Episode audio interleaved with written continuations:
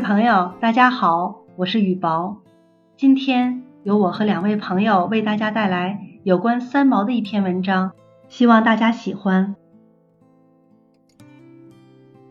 也许是天生一股深深的大情怀无法安放，也许碌碌俗世终究不是有些人的向往。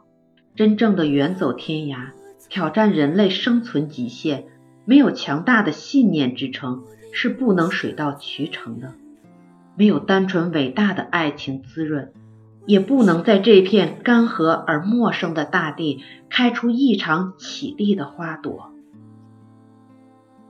浩瀚的撒哈拉沙漠，没有繁华都市，没有小桥流水，有的只是连绵起伏。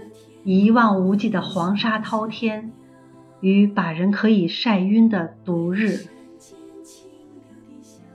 在撒哈拉的三毛是他一生最美的时候。结了婚，有了小日子，有了可依赖又可任性的人。这个人在原地苦苦等候六年，他跟他在一起，从来不用担心这份感情有没有安全感。决定下嫁河西，很大一部分原因也是被痴情所俘获了。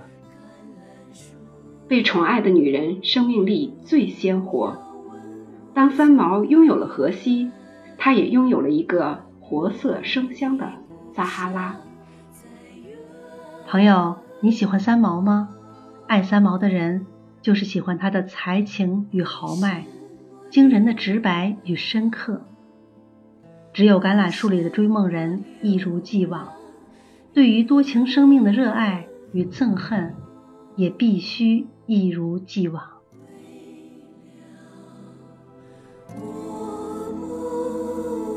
梦中。